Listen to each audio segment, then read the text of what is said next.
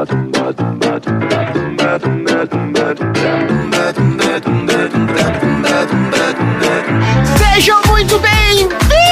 bem-vindos, cinéfilos de sofá! Peguem a sua pipoca de micro-ondas e vamos a mais uma sessão aleatória. Nesse podcast, a gente sorteia um filme, premia categorias improváveis do cinema e analisamos temas do qual não temos nenhuma qualificação para falar sobre, como fiéis americanos malucos, vovós malucas e crianças o quê? Malucas. Não, fofinhas. É verdade, fofinhas. Independentes. Marina, Eu? pensando já no seu futuro, Ah. em qual cidade você vai morar quando se aposentar?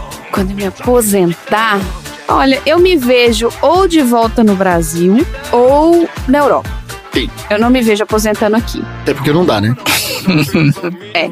Até porque aqui ninguém aposenta. Então, assim, talvez, assim, um lugar lá junto com a Pet Lady na Espanha ou na Itália. Até na França, de repente, no interiorzinho da França, assim. Ou então no Brasil, mas nada de cidade de praia, eu não sou uma pessoa de praia. André, É. se você fosse morar num país asiático onde as pessoas não conseguissem pronunciar seu nome, vamos supor o Japão. É. Se você fosse adotar um nome local, que nome você adotaria? Um nome japonês para as pessoas te chamarem quando você estiver morando lá? Bom, o nome japonês, É. Kaneda. Kaneda? Você sabe o que significa? Não, faço a menor ideia. Só meu personagem favorito do Akira, então. A vontade de gritar Tetsuo! É. Kaneda! É do Akira? É do Akira. E eu gostaria de voltar para a última pergunta do Tom. Eu também posso aposentar no Japão, talvez. Tá bom. Obrigado. Dudu, Diga. qual que é aquele trabalho que você fala assim, se tudo der errado, eu largo tudo e vou fazer tal coisa? O que que é a tal coisa que você faria? Abrir um, um restaurante, uma coisa assim. Mas que tipo de restaurante?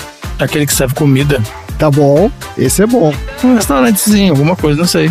Mas o quê? Vai especializar em alguma coisa? Vai fazer o quê? Churrasco? Não sei, gente. Tem que elaborar. Tem, tem que ser, tem que ser. Qual é o tipo de restaurante? Ai, caralho. Fazer comida típica mineira? Caraca, não sei. Comida. Restaurante de comida variada. É que eles têm 200 coisas no cardápio. PF. PF. Não, não, não sei. Não, acho que não. Fast food. É. Uns pratos específicos, com carne, alguma coisa assim. Ah, tá bom, Tá bom? tá bom. Tom, Oi. Você é daquele tipo de pessoa que quando vai comprar uma roupa nova fica todo empolgado? Antes de comprar ou depois que compra? Dos dois jeitos. Principalmente depois que compra, se você viu direitinho, se combinou com você. Ah, geralmente sim. É é muito difícil de eu comprar roupa. E quando eu compro, eu normalmente é depois de muito tempo pesquisando ou tem muito a ver comigo. Você investe. É. É isso aí. Então é isso. Vamos fazer uma grande plantação de milho perto do rio e vamos ver no que, que vai dar. I do not understand you. Oh, baby, please. Don't you come back no more.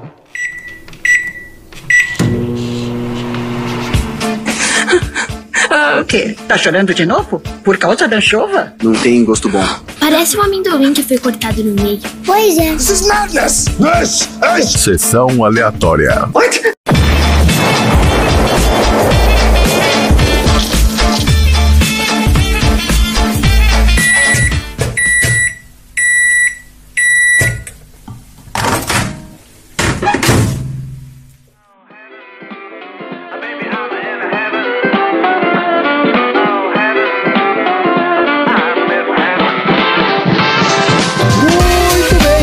começando mais um episódio de Sessão Aleatória, o podcast mais galináceo da Baixa Podosfera. Esse é o podcast preferido dos fazendeiros coreanos que migram para os Estados Unidos e se especializam em identificar o sexo das galinhas. E aqui no Sessão Aleatória a gente já falou sobre um dos maiores fenômenos da cultura coreana, né, que foi exportado para os Estados Unidos, que foi o Psy, ou melhor, o Psy, né, que a gente aprendeu, que não precisa falar o P, Isso. no episódio 63 do filme Parasita e falamos tudo que você precisa saber sobre galináceos e sempre teve medo de perguntar no nosso episódio anterior, né, o episódio 88 de Cidade de Deus. E para você que está chegando aqui pela primeira vez, eu vou te explicar como é que funciona o nosso podcast. O Sessão Aleatória tem duas partes. Na primeira a gente fala sobre o filme da semana, sorteado de uma lista, conversa sobre as nossas opiniões e traz curiosidades de produção e bastidores. E na segunda parte a gente fala sobre assuntos aleatórios inspirados pelo filme. Então se você não viu o filme da semana, ouviu e não gostou, não tem problema, porque o filme é só o aperitivo para o nosso nosso prato principal, que são os assuntos aleatórios. E o filme de hoje é Minari, Em Busca da Felicidade, um drama semi-autobiográfico que mostra a luta de uma família coreana para fazer parte do sonho americano. Olha aí. Esse filme veio da lista do Tom. Então, Tom, fala aí pra gente de onde saiu Minari, Em Busca da Felicidade no Sessão Aleatória. Eu queria, na verdade, aumentar o repertório da minha amiga pessoal, Marina, Ah, Amiga pessoal, é ótimo. com mais filmes coreanos. ah, Aí eu coloquei uma trilogia que se chamava Trilogia da Vingança. É. Aí depois eu fiquei procurando por mais um outro filme coreano que fosse de ação, tá bom. mais voltado pro pesado pra assistir, pra colocar na lista, e não encontrei.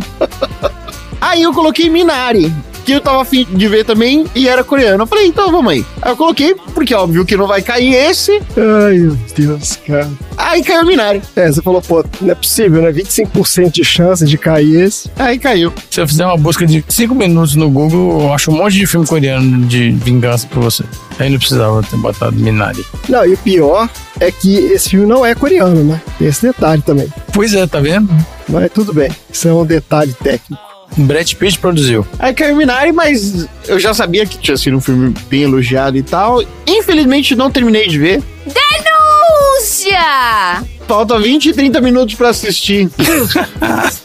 Caraca, mas você perdeu o final do filme, que é o mais importante? Vai tomar spoiler, então até falar chega. É, aí eu fiquei aflito que eu não consegui terminar. Tô aqui com as coisas da mudança e tal, correndo atrás, não consegui. O cara não viu o filme que ele mesmo colocou no. É, Esse aqui tá virando a várzea, meu. Aqui, ô Tom, aprende comigo, Tom. 1.5. 1.5 resolve tudo. Você vê o filme, vê os diálogos. Não, não, isso eu não vou fazer. Tem coisas que eu nunca vou fazer, que é assistir o filme no celular e assistir o filme em velocidade acelerada. Não faz o menor sentido fazer isso. Não, pelo amor de Deus. Isso é uma violência contra a arte. Você tá precisando de dicas aí pra assistir filme, pra gravar. Não, cara.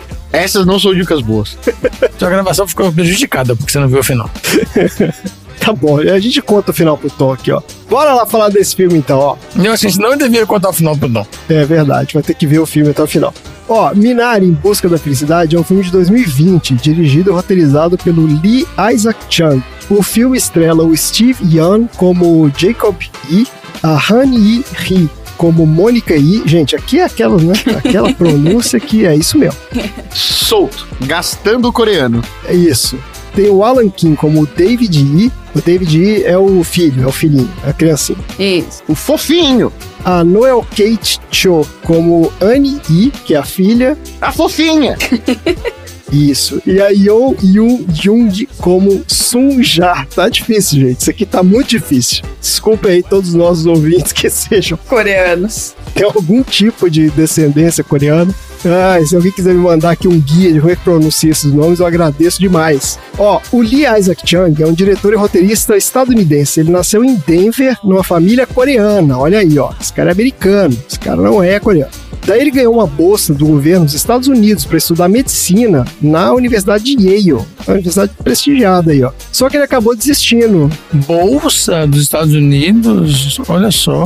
É, uma bolsa aqui do governo americano, cara, tem essas coisas. Pois é, olha só, que engraçado, né? É só os asiáticos que ganham essas coisas aqui, gente. Bolsa pra asiático, olha, Não, não é porque é asiático, é porque eles são melhores que todo mundo, só isso. é assim. É, o que vai fazer, gente? O cara estudou, ganhou a bolsa. É isso aí. Mas ó, não adiantou nada, porque ele foi lá fazer essa faculdade de medicina dele e desistiu no meio. Largou porque ele queria estudar cinema. Então ele foi estudar cinema na Universidade de Utah. Olha, pessoas fazendo uma faculdade gratuita e desistindo no meio porque não era o que eles queriam, porque na verdade eles queriam fazer outra coisa. Eu já ouvi essa história antes. É, temos, né? Essa história temos. Ó, o primeiro filme dele se chama Muniarangabo. Esse cara não tá me ajudando, de verdade. Ele não tá me ajudando. Mas é porque é um filme que se passa em Ruanda, foi filmado em Ruanda e tal. Esse aqui é um nome, né, próprio africano, não sei pronunciar. E foi um sucesso absoluto de crítica, ó, considerado uma obra-prima do cinema. Esse aqui tem que ver, viu? Já até coloquei na minha lista aqui. Aí, ó, tem que passar aqui no sessão aleatória. Como que ele chama? Mu o quê? Caraca. Muniurangabo. É isso, de 2007. Munirangabo. Daí depois ele fez mais dois filmes. Ele fez um que chama Lucky Life, 2010, e Abigail Harm, 2012. Esses dois filmes não tiveram muita repercussão, não. Tanto que até onde eu pude ver, eles nem foram lançados no Brasil, eles nem têm título em português. Daí em 2015, ele voltou para Ruanda e dirigiu um documentário chamado I Have Seen My Last Born, sobre a vida familiar de um sobrevivente do genocídio local. E depois veio esse Minari, 2020, né? Esse foi o projeto mais recente dele. E para falar do elenco, a gente traz aqui o nosso quadro Viu ou Não Viu, onde a gente comenta sobre os filmes que a gente viu e alguns que a gente nunca ouviu falar da galera do filme. Você viu ou não viu? E no Viu Não Viu hoje eu vou falar aqui do ator mais conhecido desse filme, que é o Steven Yeun. Esse cara nasceu na Coreia do Sul, mas se mudou para o Canadá aos 5 anos de idade e mais tarde foi para os Estados Unidos. Todo mundo que viu esse filme e que lembrou dele, certamente foi por causa da participação dele né, no The Walking Dead. Ele fazia o Glenn. Exato. E eu parei de assistir quando ele morreu, hein? Só tô avisando. É, ele era o melhor personagem. Pois é, morreu, ficou sem graça. Quando ele morreu da segunda vez. Na primeira vez ele não morreu. É, a primeira vez ele morreu, a gente achou que tinha morrido debaixo do carro, né? Mas não morreu. É, todo mundo achou que ele tinha morrido, deram um jeito de voltar com o cara. Desmorreram ele porque foi triste, foi muito triste. E aí eles conseguiram morrer esmagando a cabeça dele com um taco de beisebol e com a namorada grávida. É, foi bem bizarro. A gente viu o cérebro dele explodindo. foi isso mesmo. Isso foi no quê? Na sexta ou sétima temporada, eu nem lembro mais. Foi o primeiro episódio da sexta temporada. Ah, foi na sexta. Primeiro ou segundo? Não terminei de ver a sexta. É, depois a gente parou de ver também, perdemos interesse na série. É, agora deve estar na vigésima. Já acabou, né? Ou não? Será que não acabou ainda? Não sei. Tava na última temporada agora, ano passado, no meio da pandemia. Nossa senhora. Ah, eu vi o trailer que os zumbis estavam falando já. De tanto tempo que o negócio tá durando. já aprenderam a falar, né? É, então. O Rick morreu e a série continuou, gente. Ah, morreu? Não, ele não morreu, né? Ele saiu da série, mas acho que ele não morreu, não. Não, sim, eu tô falando o Rick não tá mais lá e. É, foi fazer outra coisa mais interessante do que essa série. Porque não aguentava mais, nem a gente, Rick. Vai com Deus. É isso aí. Ó, e o Steve Young, ele tá também no Okja, de 2017, que é um filme do Bong Joon-ho lá, o diretor do Parasita. A gente falou um pouquinho desse filme aí. Esse filme tá na Netflix, inclusive. E ele tá em um dos maiores lançamentos desse ano, que é Não Não Olhe, filme do Jordan Peele, né, o mesmo diretor do Nós e Corra. Você já assistiu, Dudu? Filmaço, muito bom. É, esses filmes desse cara são muito bons, né? Todos são bem legais e eu tô doido pra ver também. Esse cara é muito bom. É um faroeste agora que ele fez. Só que eu achei curioso aqui, ó. Ele tem muitos papéis também de voz original em várias animações, sendo que uma das minhas animações favoritas de todos os tempos aqui também, ó. Ele faz a voz do Mark no Invincible, que é a série da Amazon. Vocês viram essa? Ah, a gente viu um pedaço dela. Não, eu vi tudo. Você viu um pedaço. Ah. Ah, não consegui ver. Sério que é boa? Não, não aguentei, não. Pera, em qual? Invincible. É aquele desenho mega sangrento. É, um desenho de super-herói, bem gore, assim, é muito legal. Ah, ainda não vi, não vi, ainda não vi. É legal mesmo? Nesse nível, sim? Muito legal. É sangrento. É The Boys em desenho. Não, não é The Boys em desenho. Tem uma pegada um pouco do The Boys, é meio gore, Cangalhado. mas ele é bem legal. Um ótimo desenho, assim, sobre heróis, assim, um- uma perspectiva bem diferente. Recomendo aí pra quem se interessa. O Léo, por exemplo, que o Léo viu e adorou também, foi a série favorita dele aí recente. Agora, olha só, esse cara, a gente não viu ele em várias séries de TV, porque ele fez umas pontinhas nos seriados, nada a ver. Olha só, a gente não viu o Steve Young no NTSF SD SUV. Vocês já viram essa série? Eu só vi no ABCDFG. Cara, eu não vi, perdi. Perdeu, né? Eu me embolei nas. Quais são as letras mesmo que eu não peguei aqui? NTSF SD SUV. É o National Terrorism Strike Force San Diego Sport Utility Vehicle. É, não. Meu Deus, cara. Excelente.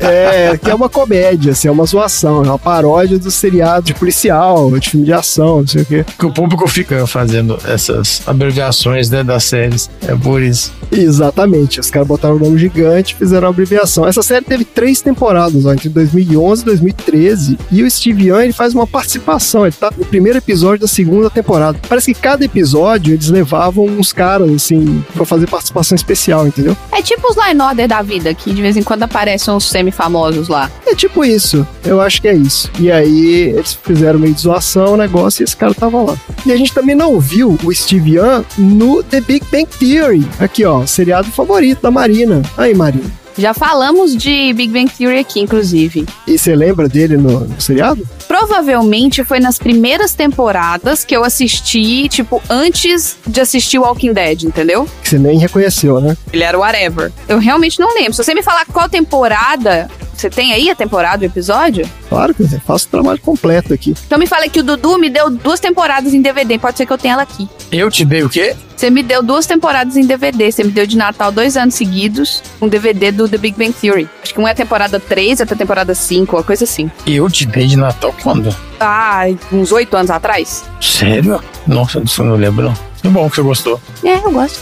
Olha aqui, ó. Ele faz uma aparição de 10 segundos. Ele fala, tipo, duas frases. Porque foi o primeiro papel dele na TV, ó. Isso aqui foi na terceira temporada. Tá vendo? Foi antes do The Walking Dead, por isso. Foi na terceira temporada, no episódio 22. É um flashback do Leonard indo ver o apartamento do Sheldon pela primeira vez. Ele chega no prédio e ele pergunta assim: Ah, Ai, é ele que tá saindo do elevador, fugindo do apartamento do Sheldon. ele tá saindo do elevador, exatamente. Ele fala, cara, Corre. né? Ele fala alguma coisa assim, corre daqui, não sei o quê. Exatamente isso. Essa é a participação dele. Tá vendo que eu peguei? Ele é o ex-roommate do Sheldon. Olha aí. Olha aí, que maravilha, né? Então é isso, gente. Bora lá, ó. Sinopse do IMDB do Minari, em busca da felicidade. Uma família coreana se muda para o Arkansas para começar uma fazenda. É, até a parte da onde Tom viu. Não, eu vi a parte ainda. Chega a vovó, a vovó é zoeira pra caramba. Ah, ele viu bastante, ó. Você viu dois terços do filme, então. Vive, dois terços do filme. Ó, é o seguinte esse filme. Na década de 80, a família de imigrantes coreanos Yi se muda da Califórnia para o Arkansas com o objetivo de montar uma fazenda para vender hortaliças coreanas para os mercados da região. A família é formada pelo Jacob, que é o patriarca, a sua esposa Mônica e seus filhos, Ana, que é a mais velha, e o David, que é o caçula. O Jacob acredita que a fazenda vai trazer prosperidade para a família e acaba gastando todo o seu dinheiro e energia na construção, enquanto a Mônica se ressente da mudança, principalmente por achar que o ambiente rural não é adequado para cuidar da frágil saúde do David, que sofre de uma má formação cardíaca. Daí, devido às suas visões e ambições completamente diferentes, o Jacob e a Mônica discutem com frequência e, para ajudá-los a cuidar das crianças, eles decidem trazer da Coreia a mãe da Mônica, que é a Sun Ja, uma idosa cuja personalidade peculiar vai contra tudo que o pequeno David entende como sendo uma avó. O que se segue então é a complexa dinâmica familiar em que os Yi enfrentam uma série de dificuldades enquanto buscam se integrar à comunidade local e se manter fiéis aos seus sonhos e ideais. E é isso o filme. Eu queria só recomendar aqui um podcast muito fofinho chamado Saudade dos Avós, que foi um projeto de doutorado da madrinha do André, tia do Dudu, a da tia Mônica, que foi um projeto de contação de histórias que ela transformou em podcast, porque ela ia ter que contar história para crianças, mas por causa da pandemia ela não podia reunir com as crianças. Ela lançou esse formato em podcast para mostrar que existe muito um preconceito, existe muito um estereótipo de como que deve ser um avô e como deve ser a avó. E o podcast dela mostra que tem vários tipos de avós, e tem avós jovens, avós velhos, avós que gostam de um tipo de música. Então, assim, é muito, muito, muito legal. Se você tem filho, se você quer trazer um pouquinho dessa contação de história, ela lê várias histórias, vários livrinhos, alguns contos que ela mesma escreveu. Eu tô lá, o André tá lá, o Dudu também tá lá com a Thaís, que é a nossa aleatória. Depois, para os ouvintes papais, Saudade dos Avós tá aí no seu agregador. O podcast já encerrou, mas as histórias ainda estão lá. Muito bom, Maria. Muito bem lembrado. Realmente tem muito a ver mesmo com o assunto aqui. Então vamos lá, uma rodada de opiniões aí sobre o filme. Vamos lá, Tom, até onde você viu? O que, que você achou aí do seu filme? A vovó acabou de ter um AVC. Nossa, você perdeu! A parte mais importante é perder. Não, não perdi que eu ainda vou ver, porque eu tô gostando bastante do filme. Tô gostando bastante do filme. Então a vovó acabou de ter um AVC, mas ela tá se recuperando. Tá se recuperando, né? Tá bom. Você, Dudu, conseguiu ver o filme todo? Então, É. é um filme muito pessoal. Você vai falar disso, né? Mas o diretor aí, ele fez baseado nas memórias de infância dele. É, exato. Então é muita coisa pessoal, porque ele nasceu nos Estados Unidos, mas a família é coreana. E ele deve ter convivido com isso, né? Com fazenda. Essa relação da avó deve ser coisa de lembrança de infância dele, que ele às vezes pode ter se identificado com o menininho, como é que chama? David. Isso, é isso mesmo. Porque o menino fala, ah, você não é avó de verdade, isso aqui, porque a avó é maluca.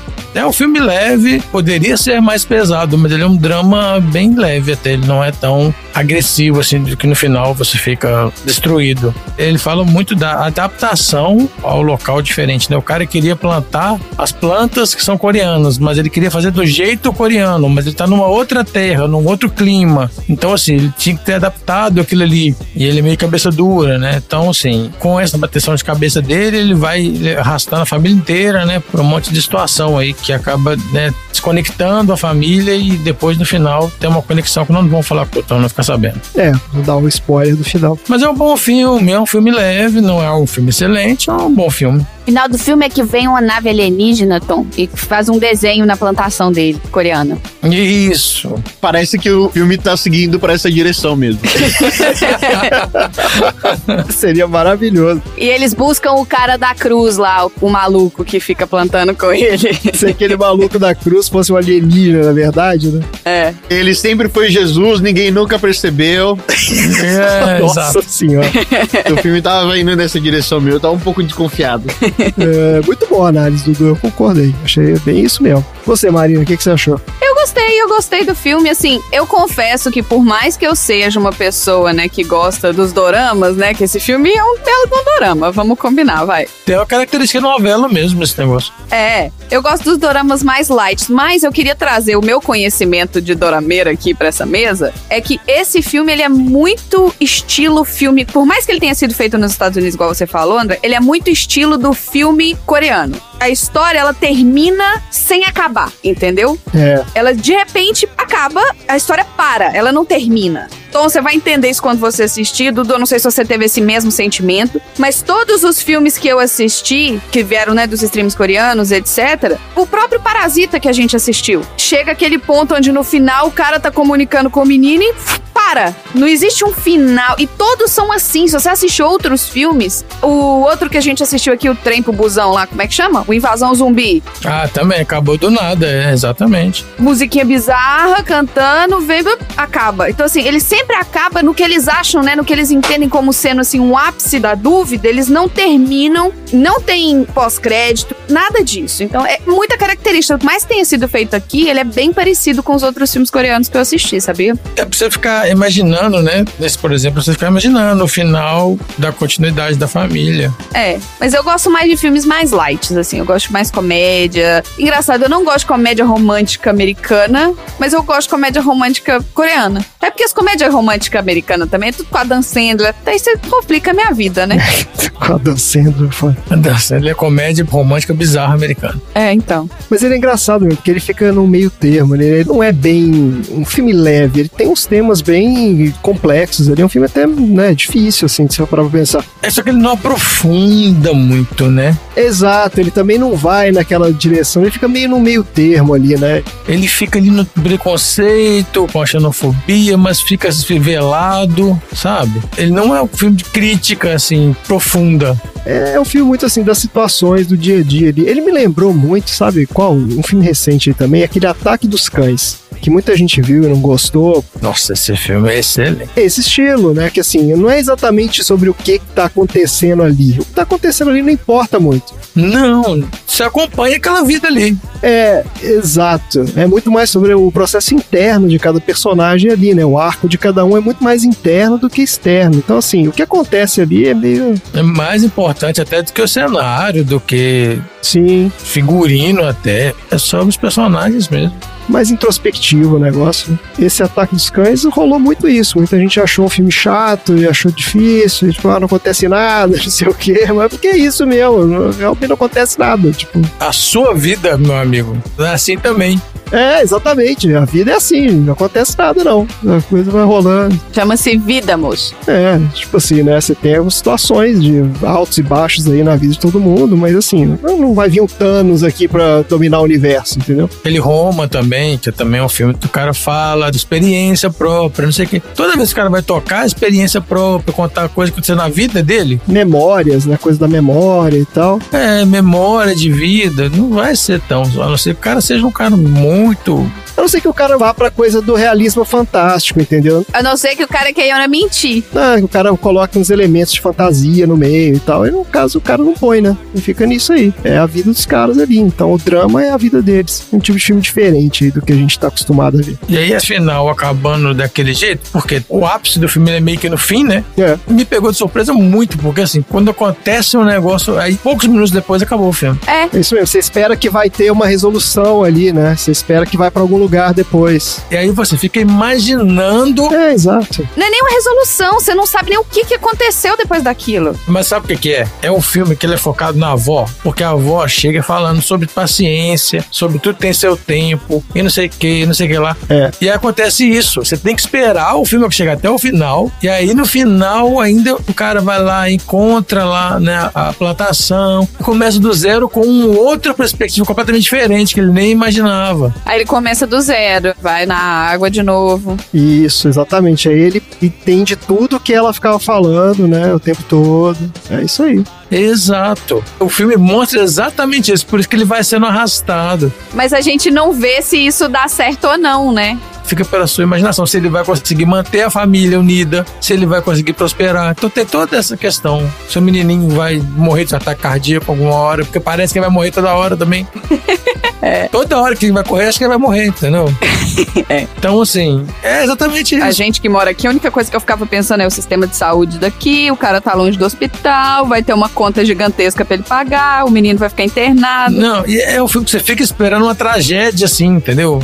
Acontece uma fatalidade, mas não é tão trágico dessa forma. né? É, acontece uma fatalidade ali que muda a perspectiva do cara, é isso que acontece. Mas é sutil demais, assim, não é uma coisa que esfrega na sua cara. E aí também não sei se valeria a pena o filme continuar e ficar mostrando o que aconteceu, entendeu? É mais legal ele terminar e você ficar imaginando o que pode ter acontecido. É. Ainda tá afim de ver o filme, Tom? Eu tô, poxa. Agora ficou curioso, porque é legal mesmo. Foi uma boa dica. Não é um filme que a gente pararia pra ver se não tivesse saído aqui, mas foi. Jamais veria esse filme, nem conhecia. É, exato. De nada.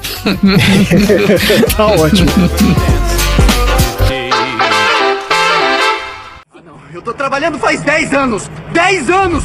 Eu fico lá vendo bunda de frango o dia inteiro, me matando de trabalhar! Morando numa casa pequena e sem nenhum dinheiro! E pra onde foi esse dinheiro? Pode falar! Não começa de novo! Começar o quê? Cadê o dinheiro? Quanto desse dinheiro foi pros nossos filhos? Fala! Fala que eu quero ouvir! Eu sou o mais velho! Eu tinha que cuidar da minha família! Mas já foi! Todo mundo tá bem agora! Quem tá bem? A minha mãe? A gente?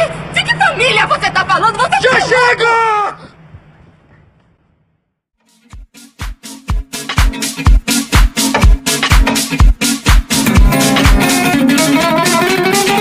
Ó, vamos descobrir então de onde que saiu aí esse filme maravilhoso, Minari.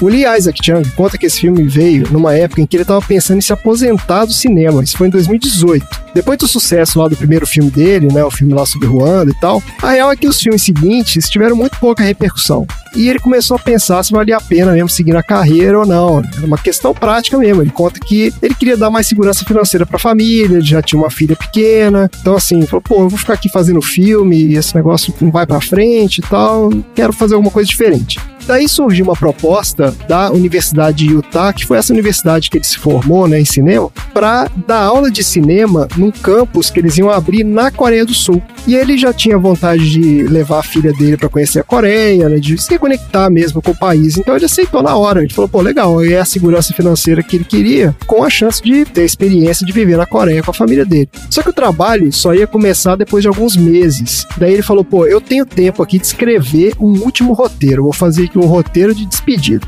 antes de começar o trabalho lá. Nessa época, ele estava lendo um romance chamado Minha Antônia, de uma autora americana do princípio do século XX chamada Willa Cather. Esse livro fala de um garotinho que cresce numa fazenda no Nebraska. Isso chamou muita atenção do Lee, porque ele tinha crescido numa fazenda no Arkansas. Ele se apaixonou pelo livro, falou: pô, tá aí, esse aqui vai ser minha despedida, eu vou adaptar esse livro aqui pro cinema. Só que ele foi pesquisar mais sobre a autora e descobriu que teve um outro livro dela que foi adaptado para o cinema em 1934 e ela odiou o resultado, ao ponto dela deixar escrito que o último desejo dela era que nenhum livro dela fosse adaptado para o cinema jamais no universo. Não foi nenhuma questão de direito, não, porque os direitos desse livro já tinham caído, né? Já estava em domínio público. Mas quando ele viu esse recado dela, ele falou: pô, não posso fazer isso, né? Não queria desrespeitar a memória da autora.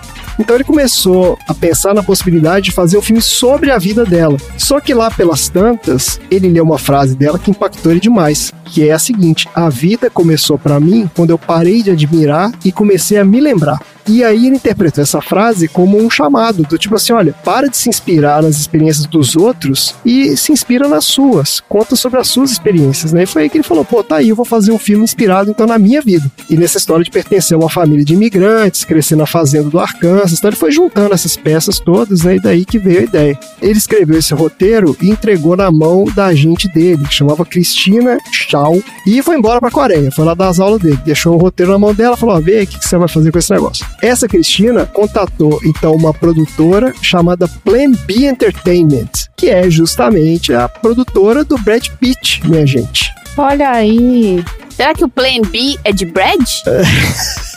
Plan Brad? Ué, aí tem que botar pra ele, né? Pode ser mesmo. Essa produtora tinha feito o filme do Bong Joon-ho lá, que eu falei, né? O Okja, e fez o Ad Astra também, que é um filme estrelado pelo próprio Brad Pitt. Esse filme é legal até, uma ficção científica. A gente viu esse, não viu? Viu, a gente viu no cinema. No cinema horrível, eu lembro. Como é que chama? Ad Astra, que chama. Nunca vi esse filme, não. É o que ele vai pra Netuno. Não, tem uma parte que é na Lua, eles vão pra Lua e depois ele vai pra não sei aonde, agora eu não lembro exatamente qual que é. Não, é aquela parte que ele vai parar lá longeão em Netuno, vai tem que... Então depois, depois eles vão, é. Eu vou pesquisar aqui, porque eu tenho certeza que é Netuno. Tá bom. Aí, ó, é em Netuno. Ó, Marina, muito bem. Eu tô falando, ó, Brad Pitt viaja de Marte até Netuno, o que leva aproximadamente 80 dias no filme. Tá certo. É isso mesmo. Mas então, ó, o negócio é que aí a produtora topou financiar o filme. Então a- o Brad Pitt ia fazer o filme do cara. Daí a agente dele, a Cristina Show, ligou pra ele lá na Coreia e falou assim: aqui, ó, o negócio é o seguinte, a gente já tem a grana, agora a gente precisa de um protagonista, precisa de um astro. Por que, que você não conversa com aquele marido da sua prima, que é ator, né? É porque eles acham que todo mundo é parente só porque é coreano, é isso mesmo? Pegou mal, hein?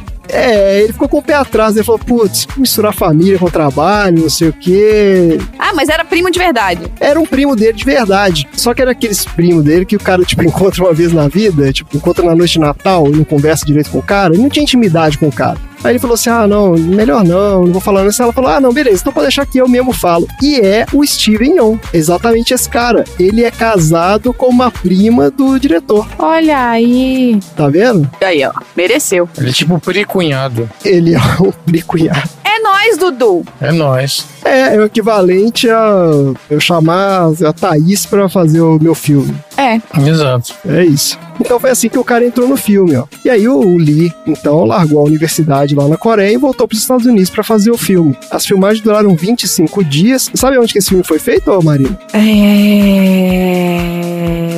Não. Esse filme foi feito na cidade natal da sua banda favorita, ó. Foi em Tulsa, Oklahoma. Ai, meu Deus, que merda. Lar dos. Lá dos Hanson e de toda a rinca de irmão e filho. A festa de Natal lá são 60 pessoas, gente, naquela casa. É, tem Hanson até falar chega em Tulsa. E uma curiosidade, ó, o Steve Yeun aceitou fazer esse papel, ele teve que estudar o sotaque coreano, porque mesmo vindo de uma família coreana, ele fala coreano fluentemente, mas o sotaque é diferente. O sotaque dos coreanos americanos é diferente do sotaque do coreano nativo, então não ia soar autêntico. Daí o cara teve que estudar e aprender a falar. É equivalente a Luciana Jimenez falando português? É, tipo Luciana Gimenez. A Luciana Gimenez, ela não fala com sotaque errado, ela só não sabe falar as palavras. Ela esquece as palavras. Ela só não tem vocabulário, entendi. É, o vocabulário. O problema dela é o vocabulário. Esquece tudo. Ó, e qual foi o resultado então desse filme? O Minari foi um sucesso, um sucesso absoluto. O filme estreou no Festival de Sundance em janeiro de 2020 e foi aclamado pela crítica. ó. Só que o lançamento no cinema estava programado para acontecer só em dezembro de 2020. E aí o que, que aconteceu? Pandemia. Pandemia. Daí o filme acabou sendo adiado e foi lançado em fevereiro de 2021, mas em pouquíssimas salas. Nossa, adiou dois meses só? É, curioso, né? É porque já tava com o pessoal tomando vacina, né? Eu acho que já tava rolando vacina nessa época, não tava começando a fase das vacinas. A gente tomou foi em abril de 2021. Vocês demoraram um pouquinho porque não era um grupo de risco, não sei o quê. Que a gente é jovem. É, não lembro exatamente, mas bom, o fato é que ele foi lançado nos cinemas em fevereiro de 2021, mas foram pouquíssimas salas. O grande lançamento mesmo foi via streaming do site da distribuidora, que chama A24.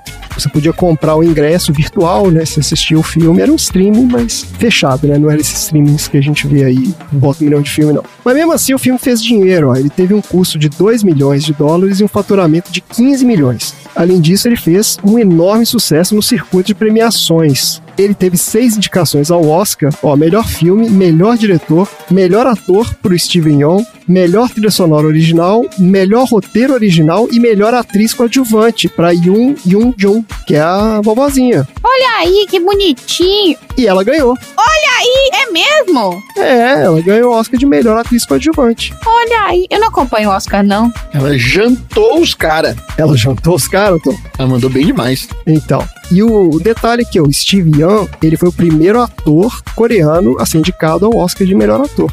Mas esse Oscar não é nada frente ao prêmio mais importante que esse filme ganhou. Vocês não vão acreditar no prêmio que esses caras ganharam. Ele ganhou o prêmio de melhor filme intergeneracional da AARP, Associação dos Aposentados, minha gente.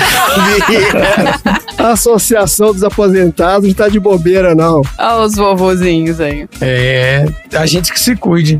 A nossa premiação rival. É, na pandemia eles estavam fazendo nada. Melhor filme intergeracional. Olha aqui, cara. Intergeracional. Categoria bonita essa, hein? Eles inventam as categorias na hora, né? Mas eles têm um texto que explica o prêmio. Eu vou ler pra vocês o texto da Associação dos Aposentados, maravilhosa. Olha aqui, ó. Uma família coreana-americana que persegue o sonho americano em uma fazenda no arriscado Arkansas encontra um salvador improvável, uma vovó fã de luta livre na TV, Yoon Yoon-jun, 73 anos, a Mary Streep coreana, que surpreende e ganha o afeto dos seus netos, trazendo comidas e costumes estranhos e demonstra o imenso impacto que uma avó do velho país pode ter em uma família. Eles curtiram a vovozinha lá. Mas aqui, da onde que a Associação dos Advogados de Ribeirão Preto teve essa. É, que tem também a Associação dos Advogados. É, eu procurei aqui, achei. Então, olha só, a gente não enxerga isso porque passa muito batido hoje em dia quando a gente lê essas coisas, né? E não passam. Mas vocês viram a parte xenofóbica desse nome todo desse prêmio? Do nome do prêmio, melhor filme intergeracional? Não, não, não. Dessa frase que você falou aí, não do nome do prêmio, da descrição do prêmio. Porque é a Mary Streep coreana? Não. Falando, eu trouxe as comidas estranhas. Como é que é? Volta aí. Não, olha, fala costumes estranhos. Costumes estranhos. Ah, mas é velho aposentado, né, Marina? É. Então, pois é, galera mais xenófoba que tem aqui nesse lugar. Exato, claro. Não, não, não, mas peraí, peraí, calma, Marina, peraí. Deixa eu defender aqui os aposentados, porque não foi isso que eles quiseram dizer, não.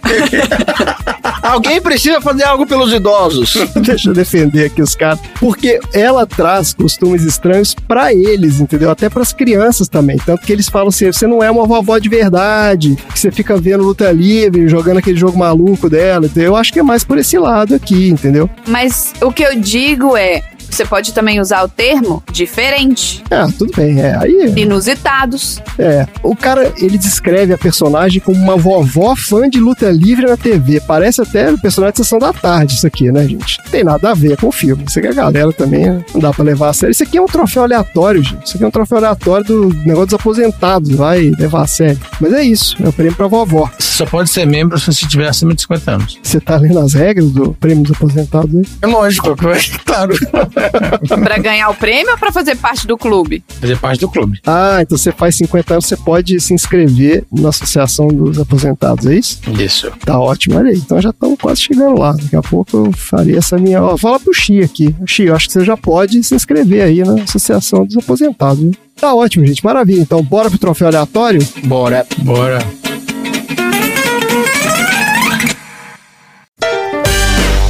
Troféu aleatório.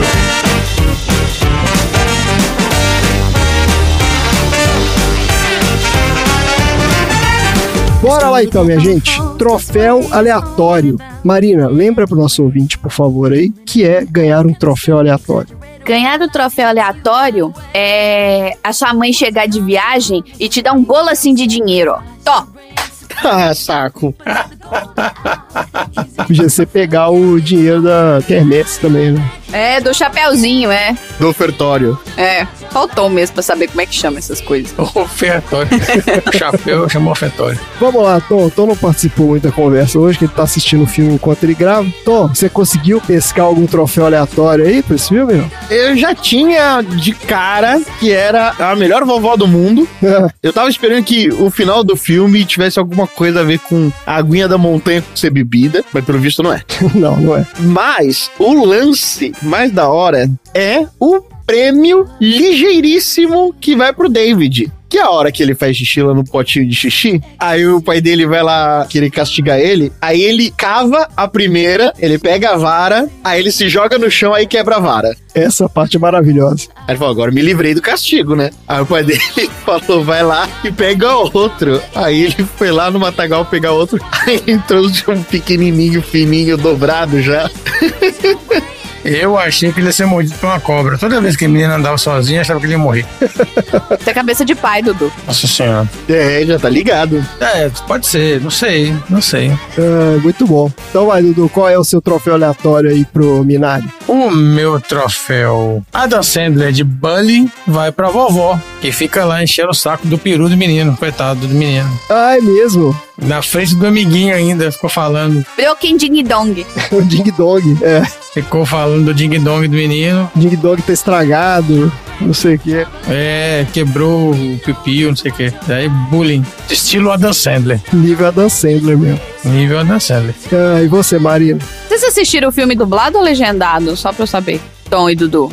Eu assisti legendado. Eu não tenho a menor chance de assistir dublado. Legendado com duas legendas, que tinha legenda em inglês e por cima em português. Nossa, que beleza. Que trabalho. Double Legend. Double legenda. É porque a legenda em inglês tava no filme já, entendeu? É, ué, a legenda em inglês já tava no filme. Que é na hora que eles falam coreano, o filme traduz pro inglês. É, a gente teve esse problema também. Ah, tá bom, você assistiu no streaming. Eu não. Você que tá falando isso aí. Mas, Dudu, relaxa, a, a polícia não vai bater na sua casa, velho. Tô brincando, só. É assim que funciona. O meu troféu é o troféu Doguinhos Cheiradores de Muamba que não funcionaram, que vai pra mãe da Mônica, que trouxe saco de comida, saco de tempero, pacote de dinheiro, peixe. Como que a imigração, a alfândega deixou? Cadê o cachorrinho que cheira as malas? Caraca, o velho viajou com peixe, é verdade. Eu fiquei com medo de trazer açúcar refinado. Porque o açúcar daqui é uma merda e o povo confundir com cocaína. e a mulher trouxe uma enxova. Ah, e os caras mandam pra inspeção agrícola aqui. Não, por que você não traz açúcar cristal em vez de ser refinado? Porque aqui tem o cristal, eu queria o refinado. O refinado aqui, ele é tão artificial e ele não adoça. Nossa, pior do que daqui então. Mas o cristal brasileiro, União, eu consigo achar aqui. Ah, tá. Refinado é melhor fazer bolo. É, não, pra fazer bolo é melhor. Toda vez que eu venho, o cara pergunta se você tá trazendo alguma comida aí na mala. E se você fala que sim, o cara te manda lá pra inspeção agrícola lá. O negócio do raio-x agrícola. Tem cachorro, tem tudo pra cheirar sua mala. Mas se você falar que não e estiver levando. Ué, minha mãe trouxe chá, ninguém perguntou, na verdade, né? Ele pergunta, pra mim ele pergunta. Uma vez eu fui numa inspeção aleatória, mandou passar lá. Lá passa ali no negócio do cachorro. Normalmente ele pergunta se tá trazendo alguma coisa. O problema dos cachorros do aeroporto é que eles são beagles, gente. Beagle é muito bonitinho. Aí você olha pra ele, você sorri, você quer chamar ele, aí você vê o coletinho, você fala, opa, não vamos mexer com este cachorro, se ele latir pra mim, eu tô fodida. É isso mesmo. Cadeia, na hora. Cadeia. Eu vou dar o meu troféu aleatório aqui, também concordando com a Associação dos Aposentados. Todo mundo aqui, né, na vibe da Associação dos Aposentados, dando prêmio pra vovó, prêmio a roda aí. Eu vou dar o troféu Voldemort de deficiência olfativa pra vovó também. É. Naquela mesma cena, Tom, só que não é a parte do início da cena, porque o menino leva pra ela um balde de xixi e ela não sente cheiro de nada. tipo, ela bebe. E ela nem aí. De boa. Assim, como possível? Tem alguma coisa errada ali com o olfato dessa senhora. Alguma coisa que não tá funcionando ali. Que não é possível, gente. Então vamos lá, quem é que vai entregar esses troféus aleatórios hoje? Por mim, pode ser um americano maluco que atravessa a cidade todo domingo carregando uma cruz. Nossa, esse é o outro cara. Em vez de carregar a cruz, ele carrega o troféu nas costas, né? É, ele carrega o troféu do tamanho de uma cruz. Olha, eu tô colocando no grupo dos aleatórios aqui uma foto de um cachorro super orgulhoso que ele achou dentro da mala pimentas e dois salames. Aí ele está muito feliz, tirando uma foto com as pimentas e os salames que ele encontrou. Primeiro dia de trabalho dele. É. o Beagle estagiário. Aí tem outro aqui que achou um monte de fruta, ó. Hum, maracujá, que delícia. Não, mas é porque pra eles achar é recompensa, porque eles são treinados pra achar, né? Então toda vez que eles acham, eles ganham recompensa. Então eles ficam felizes mesmo. Eles sentam do lado da sua mala, assim, ó, e ficam sentados do lado da mala. Isso, meu filho, você não mexe, não. Quando ele senta, Lascou. Quando ele senta do lado da mala, fudeu. que gracinha. Dois salames. Então, é bonitinho demais. Ah, as coisas da vovó aqui, ó. Um monte de fruta, não sei o que, peixe. É, então. Eles ficam naquela esteira que vão passar nas malas, sabe? Ele fica lá enfiando o narizinho. Aí, se ele acha alguma coisa, eu já vi acontecer nisso. Ele sobe na mala, sabe? Porque a esteira continua andando. Aí ele sobe na mala e fica sentadinho na mala, assim. Aí a pessoa vai e pede pra ele descer, tira a mala e fica esperando o dono da mala chegar. Tá ótimo então, Marina, tem algum recado hoje? Não levem muambas de frutas, é proibido. Os beagles vão te cheirar. Que isso? é o recado de utilidade pública isso. É. Tá ótimo então, minha gente. Então é isso. Bora lá para os assuntos aleatórios. Por que será que ninguém nunca montou uma igreja coreana por aqui? Montar uma igreja para 15 coreanos? Acho que seria legal. As crianças coreanas iam poder brincar juntas. Os coreanos que estão aqui saíram da cidade grande por um único motivo: fugir da igreja coreana.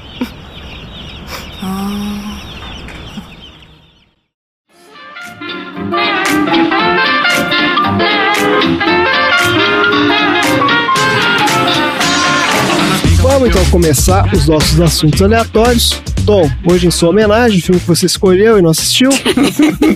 Qual é o seu assunto aleatório da semana? Tom. Tom, você fez assunto ou não fez? tava no tá mudo, fazendo desculpa, assunto desculpa, agora. desculpa.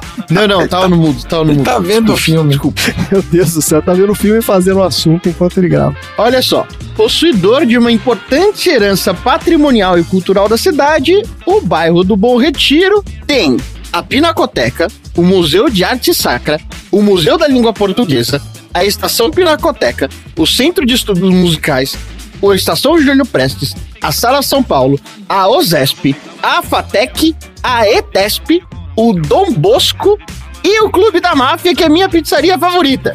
Você sabe que isso não significa nada pra quem não mora em São Paulo, né? Nada. Nada. Além disso, ele tem também o Jardim da Luz, que é o mais antigo parque da cidade e uma das poucas áreas verdes que tem na região central da cidade de São Paulo.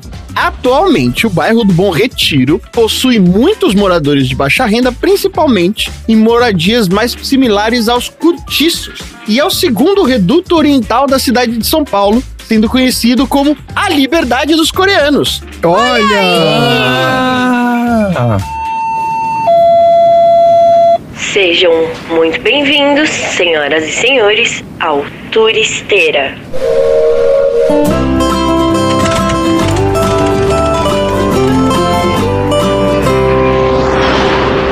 All aboard! O Bom Retiro é conhecido na cidade de São Paulo por causa da sua grande diversidade cultural. Eu conheço pra comprar roupa. A minha cunhada mora no Bom Retiro. Olha aí, Ipatinga. Ah, é? Ah, tem um bairro em Bo- do Bom Retiro em Ipatinga? Tem. A colônia coreana em Patinga. Desculpa, ele né, mora, mora em Baúpa, mas o Bom Retiro é perto. Isso também não significa nada pra Nada. quem não mora. É, é, eu atuo a favor do Essa é a é isso regra, aí. né? De quem não anda, exatamente. Não, mas a gente vai falar sobre porque o Bom Retiro é super bom. Ele acaba ficando marcado por toda a cidade de São Paulo, porque é uma cidade muito diversa culturalmente. Isso ocorreu porque teve diversas ondas de imigração que ia chegando e se instalando na região. Por exemplo, no final do século XIX, começam a chegar alguns imigrantes europeus, com um destaque para os portugueses e depois os italianos. Mas isso por quê? Como eu mencionei, existia próximo a estação Júlio Prestes e a estação da Luz, e elas eram as estações que faziam parte da conexão da estrada de trem de ferro que ligava o Porto de Santos a Jundiaí. Assim, poucos anos depois, o Bom Retiro já fazia parte do principal comércio paulistano, lá próximo da segunda metade do século XIX. Você sabe que entre Santos e São Paulo, o pessoal parava na cidade chamada Registro, que é onde registrava o pessoal. Olha aí, sabia não. Registrava o quê? Os imigrantes? Eles registravam os imigrantes, é. Ah, olha aí. Eles paravam em, registro e por isso que chama registro a cidade. Não é não. Eu morei perto e falaram que era isso. Eu achava que era registro porque era perto do bebedouro, que era o registro do bebedouro, mas não é. É registro por causa Meu de. Deus do céu, É por causa que eles registravam os imigrantes lá. Então, não. Beleza. Não é? Isso é uma lenda urbana? Fake news? É fake Que news? isso, Fake é? news? Por que, que a cidade chama registro? Eu não sei, cara. Tô procurando aqui. Mas onde eles Eu registravam. morei lá perto, em Cajati. É, ó, olha só, olha só. Onde eles eram registrados quando eles chegavam aqui no Brasil, se não era no próprio Porto de Santos, era na maioria das vezes num lugar onde eu vou, eu vou morar pertinho, Ah, que hoje em dia é o conhecido Museu da Imigração. Olha só. É o seguinte, o ouro que era explorado no alto da Ribeira era transportado pelo rio até Iguapé. Registro era a cidade obrigatória para passagem das embarcações, então o povoado de registro era o local onde um agente de Portugal registrava toda a mercadoria transportada para Ah. cobrar o dízimo destinado à coroa portuguesa. Era o dízimo. Ah, então é Tá isso. vendo? Era uma semi-fake news, então. É isso aí. Mas registrava, era um lugar para Registrava, registro é. mesmo. Sim, Não, pra a cidade registrar. de registro, né? Era, É a cidade era um grande cartório. Isso. É. em vez de chamar a cidade de cartório, chamado de registro. Bom, vou continuar aqui falando do bairro de Bom Registro. Isso. O Bom Registro Deus do céu. ele era um lugar muito interessante pelo seguinte: ele fica colado à estação da Luz, que era o principal point para as pessoas descerem na cidade de São Paulo na época, e ele era um terrenão de terra que era bastante cosmopolita na proximidade da estação de trem por causa dos centros comerciais, mas se você seguisse ali mais uns 20 minutinhos a pé, você ia chegar no Rio Tietê, que já era uma parte mais bucólica. Então, essa parte de Bom Registro, que levava o nome porque ficava na chácara do Bom Registro, ele era uma mistura entre cidade e zona rural ao mesmo tempo. E as pessoas acabavam gostando de ficar passando por lá durante o dia inteiro. A urbanização do bairro do Bom Retiro teve lugar na década de 1880, quando começou a imigração europeia, principalmente dos italianos. Depois disso, o bairro foi ficando cada vez mais voltado para a classe proletária, em virtude das primeiras indústrias. Inclusive, a primeira fábrica automotiva era a da Ford, que foi instalada no bairro do Bom Retiro. E foi, inclusive, um dos primeiros prédios na cidade de São Paulo a ter mais de três andares. Ali, por causa da ferrovia Santos Jundiaí, todo o abastecimento da cidade passava por lá. E o comércio acabava se concentrando na região e oferecendo emprego para muita gente que estava interessado em trabalhar e morar nas, nas redondezas. Assim, a existência da via férrea acabou ajudando bastante deste lado do centro de São Paulo, que era responsável pelo bairro do Bom Retiro, a Santa Efigênia, que é uma zona de bastante comércio até hoje, e da Santa Cecília, que é o bairro onde eu moro. Olha aí. Por enquanto. Por enquanto, esses são os últimos dias. Na data que você está ouvindo aí esse episódio, eu já me mudei. Já não moro mais. já não moro mais. Entre o período de 1930 e 1947, mais ou menos 30 mil judeus acabaram desembarcando no bairro, fugindo do nazismo. Aí, o bairro do Bom Retiro começa a ficar marcado pelas zonas de imigração e é quando os sul-coreanos chegam no Brasil, que foi mais ou menos em 1963, quando o governo coreano adotou uma política emigratória com o intuito de diminuir a concentração demográfica e os conflitos sociais na região. Caramba, não sabia disso, não. Só que diferente da imigração japonesa, o processo imigratório dos coreanos foi financiado e organizado pela própria população, que depois de 1961, lá na Coreia, foi incentivada a ter que buscar trabalho em terras estrangeiras. Dentre os países americanos que receberam imigrantes coreanos a partir da década de 60, o Brasil foi o lugar que mais recebeu os coreanos. Em terceiro lugar, sendo precedido apenas pelos Estados Unidos do pequenino Davi e o Canadá. Os coreanos, quando eles foram para o bairro do Bom Retiro, eles começaram a trabalhar já lá na década de 70 com a confecção. Nesse processo, uma característica básica da imigração foi a constituição familiar. Olha só. Cada família buscava ampliar o pequeno capital que dispunha inicialmente no menor prazo possível. Então os caras foram para lá para ganhar dinheiro, trabalhar para caramba igual doido para ganhar dinheiro, dinheiro, dinheiro, dinheiro. Dois mecanismos eram fundamentais para que eles conseguissem ganhar dinheiro rápido: o engajamento da família inteira no trabalho e a articulação de redes internas para facilitar a inserção de outros coreanos no novo país. E aí, ou seja, a família trabalhava, trabalhava, criava um negócio. Aí todo mundo ajudava a financiar o próximo a abrir o próprio negócio. Então ia criando grandes ciclos familiares de dinheiro. Esse espírito competitivo trazia sacrifícios intensos relacionados à longa jornada de trabalho e engajamento da família inteira. Ali o que importava era dizer que a relevância dessa forma de cooperação financeira praticada pelos coreanos acabava trazendo grandes oportunidades de se levantar capital, sem que a comunidade precisasse recorrer a qualquer tipo de banco. Ou seja, eles financiavam entre eles jurinhos baixinhos, tranquilo. Esse sistema de autofinanciamento acabou viabilizando e acelerando o sucesso econômico de muitas famílias empreendedoras na colônia e no bairro do Bom Retiro até hoje. A segunda parte é o acolhimento que a comunidade oferecia entre eles quando eles chegavam no país. E ali, diversas instituições tinham um papel importante, mas aquela que tinha a maior importância qual que é? A igreja. Exato! Ah, muito bem. É a igreja. Inclusive, no próprio bairro do Bom Retiro tem um templo budista coreano que é super bonito. Olha aí, eu quero ver isso. E aí, muito mais do que oferecer os serviços religiosos, a reza em si, os rituais, nananá, as igrejas eram um local de excelência de contato para troca de diversas experiências. Que era aquilo que a esposa do Steve queria. Ele funcionava tanto como uma estrutura de recepção para os recém-chegados, como um ponto de agregação para os já estabelecidos, para eles se familiarizarem. E lá, eles acabavam discutindo sobre oportunidade de trabalho, sobre outras possibilidades de negócio e investimento. Eles conversavam sobre como estava a vida na Coreia, podiam praticar a língua do país e aprender também a língua portuguesa. É um ambiente de socialização, né? Era uma coisa que é um senso de comunidade ali. Exatamente. Além disso, eles faziam torneios esportivos, como por exemplo, até hoje tem um campinho de beisebol lá perto. Inclusive, lá perto fica o Clube da Marina. Olha aí. A nossa querida portuguesa. Que clube que você achou que era? Do O Dorama? favorito da Marina. Eu não sei, é o clube dos, dos, dos dorameiros, ué?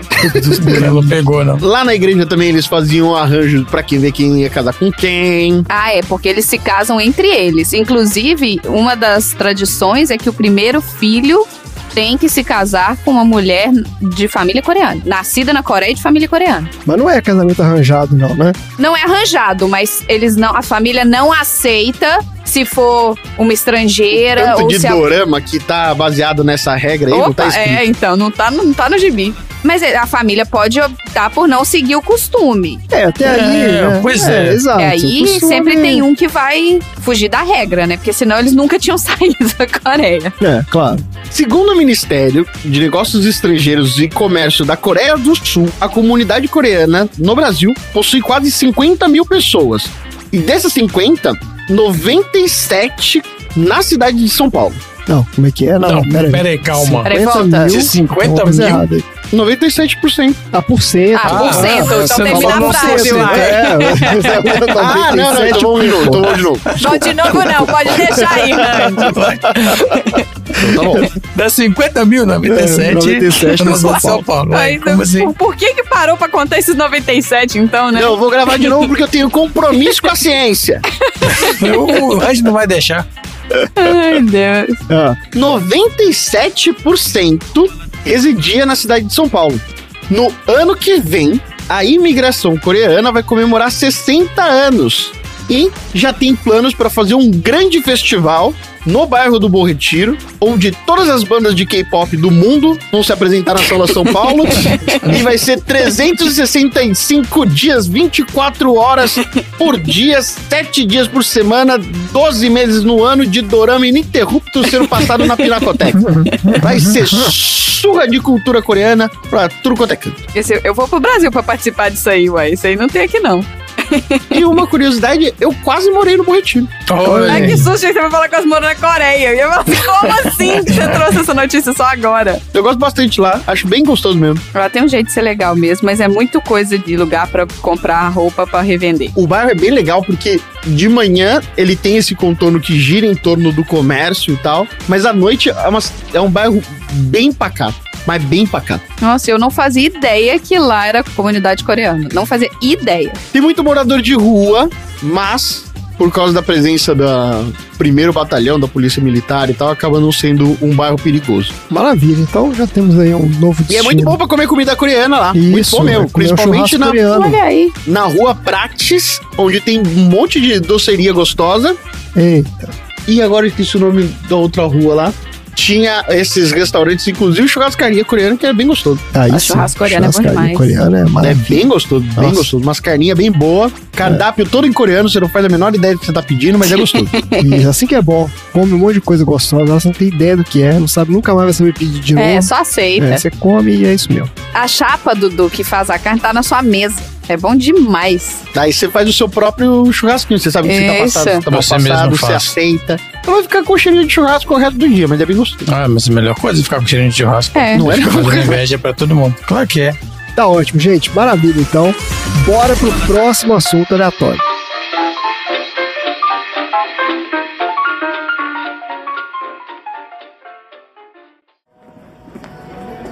Mãe, eu posso dormir na casa dele? Não, você tem que dormir em casa com a vovó. Mas eu não gosto da vovó. Não fala isso. Não?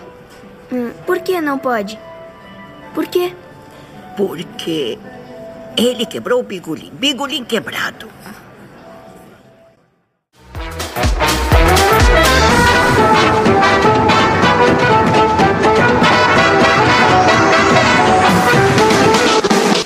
Vamos lá então, Dudu. Qual é o assunto aleatório da semana? No filme, a Mônica tem uma hora lá que ela vai numa loja comprar um vestido, sei lá o que, que ela foi fazer. E aí eu falei, não, ela foi comprar uma roupa nova. Então, hoje eu vou trazer pra vocês o Air Supply brasileiro Roupa Nova. Ah, não! Meu Deus do céu. Olha o rolê que ele deu. Tá vendo? É isso que eu falo quando vocês têm que ter o Que que você assunto. fala o quê? Cê- Vocês têm que ter o assunto pronto, porque justamente Vai isso, fala determinado. assim, Mas eu já queria falar de roupa nova há muito Então, tempo. É esse o que o André fala Exatamente, todo. esse é, É. meu ponto. É É isso isso, mesmo. que eu falo pra Exato. Marina. Eu falo assim: você decide o que, que você quer falar e aí você conecta É. com o filme. O Dudu falou: Claro. "Ah, a mulher entrou na loja e comprou uma roupa nova, eu vou falar do roupa Se nova. alguém trocasse uma meia ali, eu falava, roupa nova. Isso, exatamente. Qualquer coisa. Exatamente. Qualquer coisa. ah, excelente. Vamos lá então, roupa nova. Roupa nova. Eu adoro Uma- roupa nova. Esse que não adora roupa nova. É. Quem não adora? eu tenho uma história sobre isso depois, hein? Claro, Claro que que tem, né, tem. Tom? É óbvio. Queria recomendar o Autoradio Podcast, que eles fizeram uma leitura completa do álbum do Roupa Nova, que é muito legal esse episódio. Qual Então, álbum? O melhor de todos, que é o de Natal? O melhor de todos. Na- Que de Natal, Dudu? Que mas não é Natal? Eu Vamos sei, lá, gente. zoando. Bora aí, vamos lá. Roupa nova. Olha aqui, ó, Roupa Nova é uma banda brasileira de pop soft, Pop fundada no Rio de Janeiro em 1980. Tendo sua formação original, Kleberson Host, teclado e voz, Ricardo Fegali, teclado e voz, Kiko, guitarra e voz, Nando, baixo e voz, Serginho Erval, bateria e voz e Paulinho, voz e percussão. Todo mundo é voz. Eu que, peraí, deixa eu entender. Tem dois teclados no Roupa Nova? Tem dois teclados e voz. Surra de teclado. Beijo, Cello. O Cello 80. tem uma máxima É. que fala que teclado é ótimo pra apoiar cerveja. Sacanagem. O Cello deve ser fã do Roupa Nova, então. Tem dois teclados. Opa. As origens, olha só, da banda remontam ao grupo chamado Os Famks, F-A-M-K-S, que era uma banda formada em 1967 para animar festas e bailes cariocas. Só que nenhum dos integrantes do Roupa Nova eh, participou da criação dos Famks, mas eles foram se reunindo nessa banda na primeira metade da década de 1970. E aí eles formaram o sexteto, que foi o embrião do Roupa Nova. Que nome ruim, né? Funks. É, ruim de falar. Difícil de falar. É, fã, é ruim, é F-A-M-K-S, é ruim demais. É. Entendeu? Por isso, Ainda bem que trocou roupa nova, é né? por isso que trocou. Senão eu ia falar assim, ah, meu, seu aleatório é Funkins. Não tinha nem como tirar isso. Exato. Da onde que eu ia tirar o Funkins? É. Então, olha só, lançaram dois álbuns com composições influenciadas pelo rock internacional da época. E também gravaram sob o pseudônimo de Os Motocas, com K. Aí já começou a ficar mais legal. Eles gravaram diversas LPs com versões covers de sucessos também da época, da década de 80. Certo. E a grande mudança na trajetória do grupo ocorreu na virada para a década de, de 1980, quando o grupo conseguiu um contrato com a gravadora Polygram. E aí, decididos a investir num trabalho mais autoral, o grupo foi rebatizado para Roupa Nova, que era o nome de uma canção inédita do Milton Nascimento e Fernando Brant, que foi gravada por eles naquele ano. E aí iniciou-se uma das carreiras mais bem-sucedidas do pop soft rock brasileiro. E aí eles investiram numa sonoridade comercial e repleta de harmonias vocais, às vezes comparáveis aos formatos de rádio de bandas como aquela banda Toto. Ah. Lembra do Toto? lembro do Toto. Música África é a mais famosa de Toto. I seek to cure what's deep inside, frightened of this thing that I've become.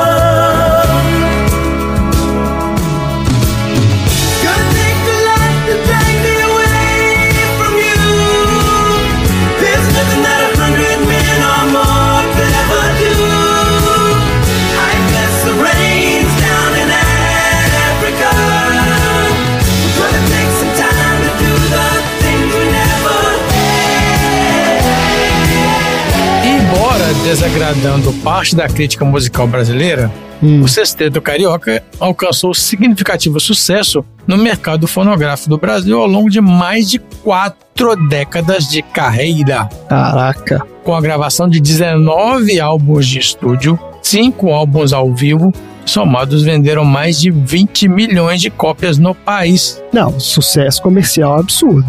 Ó, discos como o, o chamado Roupa Nova de 1985 e o Herança de 1987 superaram a marca de um milhão de cópias vendidas e se tornaram dois dos LPs mais vendidos de música brasileira daquele período. E diversas, diversas canções do grupo integraram a trilha sonora nas telenovelas brasileiras, como a música Anjo na novela Guerra dos Sexos, Se você vê estrelas demais, lembre que um sonho não volta atrás. Chega perto e diz: Anjo. a música Dona na novela Rock Santeiro, Pelas ruas onde andas, onde mandas, todos nós somos sempre mensageiros esperando tua voz.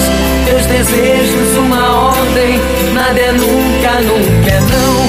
Porque tens essa certeza dentro do teu coração. E a clássica Eu sei qual que é. dos karaokês. Todo mundo comigo. Na escuridão o teu olhar iluminava. E minha estrela guia no teu riso. Não. Não, essa não é dos karaokês, não. É, essa não é não. Mas essa é o clássico das novelas. Essa é a mais clássica de todas das novelas. Mas não, essa é, mas eu tava Mas falando não da karaokê. dos karaokês. É, mas você tava falando da novela antes, você mudou o assunto do nada. Não, é porque. Qual que é das karaokês, Dudu? É o Isca Gogô. Foi numa festa cheia de Cuba Libre E na vitrola um esquiador A meia luz e o som do sonho.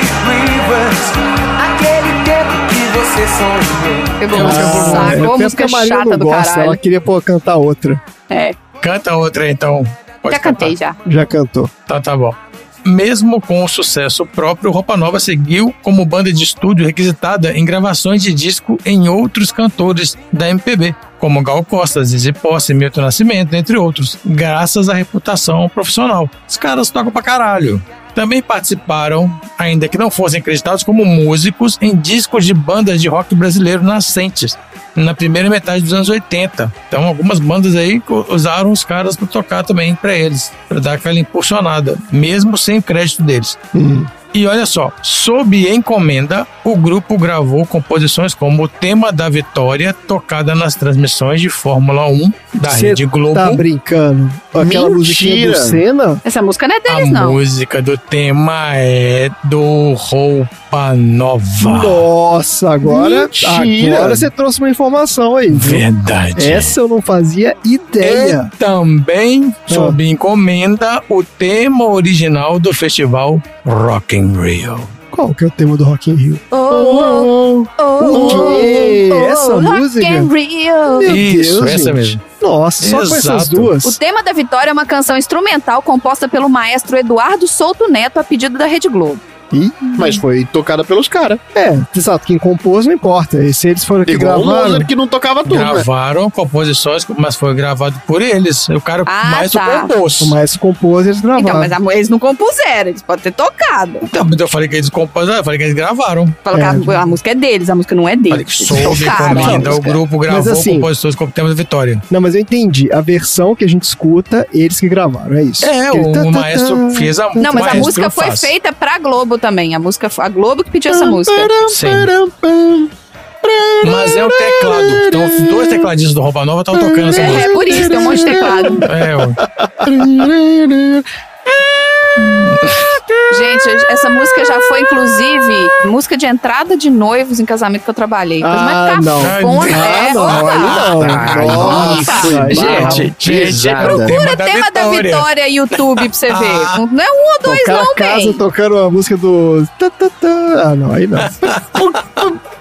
Por que, cara? É, por, por razões de qualquer Puta que coisa, né? Já, já, já teve Metallica, já teve Bon Jovi, já teve, teve tema da vitória também. Ó, E após tem, o tem o grande... clássico do Pearl Ah, Jam, vai que é sobre a menina que morreu atropelada. Ah, sempre Ah, tem. esse aí As tem, músicas. o E tem o do adora. Robbie Williams que fala Why Don't We Break? Isso. É, essa aí é Puta clássica. que pariu. Tipo, vale dois minutinhos, dois minutinhos lendo a letra. Custa nada, custa nada. Que a galera não lê a letra, exatamente. Esse é o negócio.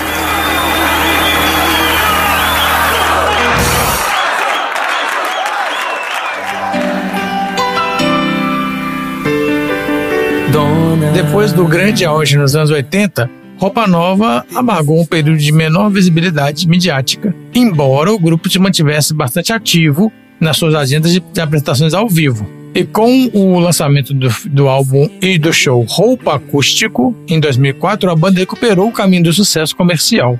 O álbum Roupa Nova em Londres, que foi gravado no Abbey Road Studios, venceu o Grammy Latino na categoria. Olha aí. É isso aí, cara. Caraca. De melhor álbum pop contemporâneo brasileiro.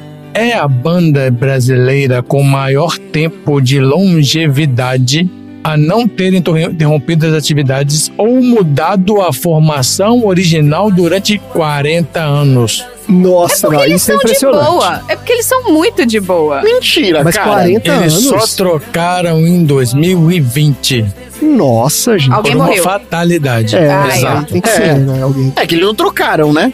É, Aí, né? só trouxeram mais um porque não tinha como, né, vir um outro. Em dezembro de 2020, devido ao falecimento do vocalista Paulinho, o grupo foi forçado a mexer pela primeira vez em 40 anos de carreira na sua formação. E aí o Fábio Nestares, eventualmente já substituiu o Paulinho em alguns shows de turnê, passou a ser integrante fixo da banda em 2021. Então, ó, o grupo em 1978 eles defenderam a canção no Colo Del Rey no festival da MPB Shell, gravando logo em seguida o primeiro álbum, Roupa Nova, que emplacou nos rádios grandes sucessos como Canção de Verão, Bem Simples, Sapato Velho, Sapato Velho é famosa, hein? Você lembra, lembra, na na na na na na. Você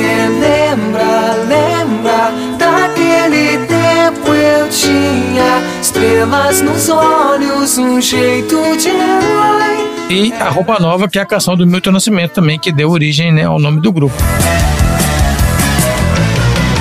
Todos os dias, toda manhã, sorriso aberto. Em 82, eles se consagraram no cenário nacional com o lançamento do segundo disco de carreira, que trazia clássicos como Clarear, tema da novela Jogo da Vida, da Rede Globo, Lumiar, Vira de Lado, Voo Livre e Simplesmente, que entrou para a trilha sonora da novela Paraíso. A noite, a chuva, o vento, sentir o cheiro da terra, respirar. No mesmo disco estava também a canção Estado de Graça, incluída na trilha sonora nacional da novela Campeão, da TV Bandeirantes, quando a Bandeirantes fazia novela.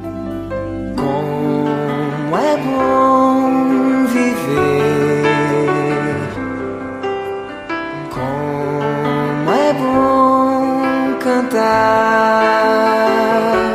O álbum seguinte é de 83, ó, impulsionou a carreira como sucesso nacional da canção Anjo, ficando entre as 10 canções mais tocadas nas rádios de todo o Brasil naquele ano.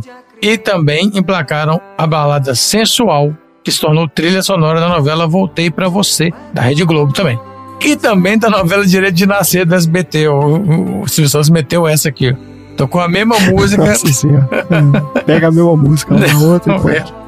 Em 84, eles se mantiveram nas paradas com o lançamento do quarto álbum de carreira e, entre outras músicas, o Whisky a Gogô, Chuva de Prata, Tímida, Não Dá e Com Você Faz Sentido. mais um sinal. Pessoas passam por mim. Eu ligo o rádio sem querer. Em 1985, eles lançaram o álbum mais bem sucedido da banda, com vários dos seus sucessos, tais como Dona, Seguindo no Trem Azul, Linda Demais, Sonho, Corações Psicodélicos e Show de Rock and Roll. Esse álbum alcançou a marca de 2,2 milhões de discos vendidos, conquistando discos de ouro, platina, duplo de platina e alavancando de vez a carreira da banda, que cada ano vinha se tornando mais popular. Em 86, o hit Um Sonho a Dois, composto por nossos amigos Michael Sullivan e Paulo Massadas, ganha as rádios nas vozes da cantora Joana e do grupo Roupa Nova, se tornando o tema da novela Corpo Santo na extinta Rede Manchete. Quando bater na porta, deixa entrar. Pra te ganhar de norte a sul. No mundo da lua, tudo vai ficar. Descobri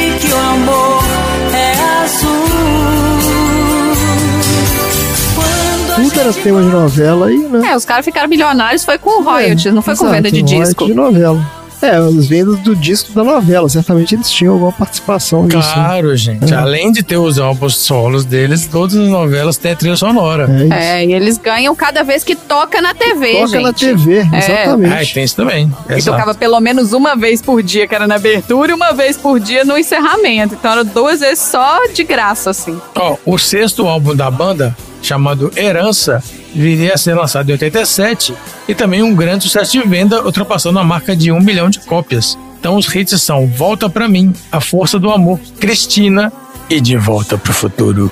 Não sei, será que música é essa? Toca aí, Randy, De Volta Pro Futuro. que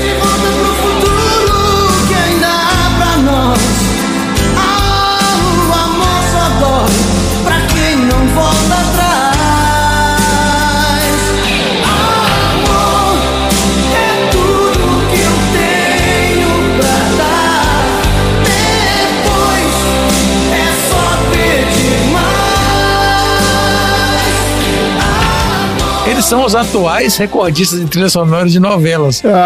com mais claro, né? de 50 Não- não pode ser. 50 Quem diria? músicas. Você não vai falar de todas, não, né? Só, só pra saber. Não, tô aqui. falando de quase todas. Ó. Além delas, ó, videogame, que é o nome da música, se tornou trilha do Jornal da Manchete. Gente do céu. E aí, ó, quando eles voltaram na crista da onda, foi em 2004, né, com o roupa acústico. Esse foi aquela época que teve essa moda de acústico, né? Todo mundo começou a fazer Isso, acústico. a moda tudo de quanto é acústico, isso grupo, mesmo. Esses grupos dos anos 80. Exato, Aí teve exato. aquele do Capitão Inicial. Inclusive aqui, ó, Marina, você falou disso aqui, ó. A gente nem precisa falar desse disco, porque no Auto Radio Podcast, aqui, ó, Discoteca Perdida 66, roupa acústico. Pronto, vai Isso lá aí, escutar é o. Bunny me falando de roupa nova até falar chega. E aí, ó, depois que o Paulinho faleceu, os integrantes da banda fizeram reuniões, né, a fim de definir o futuro do grupo, e aí colocaram o Fábio Nestares, né, como um novo integrante. E aí, assim, o Roupa Nova escreveu seu nome na história da música brasileira como um dos mais importantes grupos do país. Tá aí, olha só, que história bonita. Maravilha, então, gente. Bora pro próximo assunto aleatório. Ah,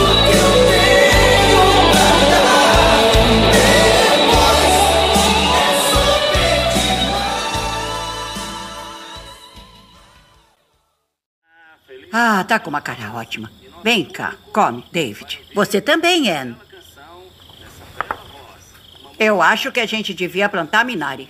Vai crescer bem perto do riacho. Eu vou pensar nisso. O que tem pra pensar? É só plantar e pronto, é.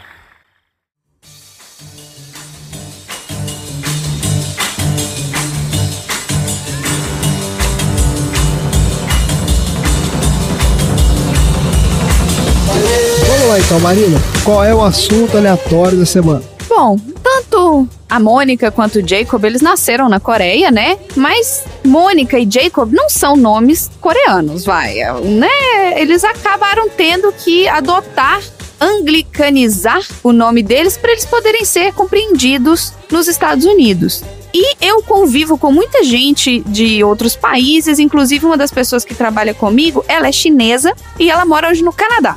E ela mantém o sobrenome dela chinês, mas ela usa um, alias, ela usa um outro nome que é mais fácil de pronunciar aqui nos Estados Unidos. Mas por que, afinal, os imigrantes asiáticos eles fazem essa mudança do nome deles quando eles imigram para o Ocidente? Olha só, os americanos asiáticos, eles têm anglicanizado seus nomes desde a primeira grande onda de imigrantes no final dos anos 1800 e desde no início do século XX. Essa prática de anglicanizar o nome não é só comum entre os asiáticos, ela é também comum entre judeus e imigrantes europeus. Quando eu digo imigrante europeu, não tô falando de francês que chama Jacan, tá, gente? Eu tô falando do cara que mora na Bélgica e o nome dele tem aquelas letras que vai para um lado, vai para o outro, oito acentos e o teclado daqui não tem as letras para poder aceitar o nome dele. Então ele não consegue nem fazer inscrição em nada porque o nome dele sempre dá problema. É. O Serviço de Cidadania e Imigração dos Estados Unidos, a USCIS, lançou um levantamento super interessante, lançou um, do- um documento histórico muito interessante falando da história da imigração asiática. Esse documento fala que existem uma série de razões para a mudança do nome quando eles migram para cá, mas a mais básica razão é a conveniência. Para muitos imigrantes era mais fácil escolher um novo nome americanizado do que e tentar ensinar todo mundo o tempo todo a pronunciar ou a escrever o nome deles. É claro que tinha motivações financeiras. Empresários imigrantes, eles sentiam que um, um nome anglicanizado atrairia melhor os clientes do que um nome asiático. Qualquer mudança que pudesse facilitar o caminho para o sonho americano era vista pelos imigrantes como um passo na direção certa. São palavras da Marian Smith, que ela é uma historiadora da USCIS, que escreveu esse livro em 2005. Haviam todos os tipos de razões políticas, práticas para assumir um novo nome. Mas essa busca, aparentemente, pelo sonho americano, ela não captura totalmente as realidades sombrias que os imigrantes enfrentam. Os asiáticos nos Estados Unidos, eles foram frequentemente demonizados, explorados, discriminados desde o momento em que chegaram. A assimilação, incluindo a adoção de um novo nome, era vista como uma tática de sobrevivência. Os primeiros imigrantes chineses foram linchados e o sentimento anti-chinês era tão forte que os Estados Unidos proibiram toda a imigração da China entre 1882 e 1943. Foram 50, mais de 50 anos proibida a imigração chinesa. A ideologia do perigo amarelo, enquanto isso, retratava os asiáticos orientais como invasores perigosos. Estima-se que mi- 120 mil nipo-americanos, a maioria dos quais eram cidadãos americanos, foram forçados a entrar em campos de concentração durante a Segunda Guerra Mundial. Um número crescente de nipo-americanos mudou seus nomes pessoais durante a guerra para provar o seu patriotismo e reafirmar as suas identidades americanas. Tô trazendo é de um artigo de 1999 do Names, que era um jornal que é dedicado ao estudo dos nomes. Que é essa palavra, para quem não sabe, o estudo dos nomes é a onomástica. Olha aí, onomástica. Isso. Beleza. Makoto, por exemplo, se tornava Mac. E Isamu escolhia um Sam, por exemplo, como para uma anglicanização do nome. Pegava algum som, um nome que lembrava o som, né? Original, mas que não. Olha só, os asiáticos do século XIX, do final do século XIX e do início do século XX, eles eram amplamente retratados como estranhos, inferiores, sujos e incivilizados. Isso quem trouxe a Chenise Choi, professora de estudos asiático-americanos e da diáspora asiática da Universidade da Califórnia. Já no período de 1900 até 1930, 86% dos meninos e 93% das meninas nascidas de imigrantes, e eu não falo só de origem asiática, imigrantes, tinham um nome americano.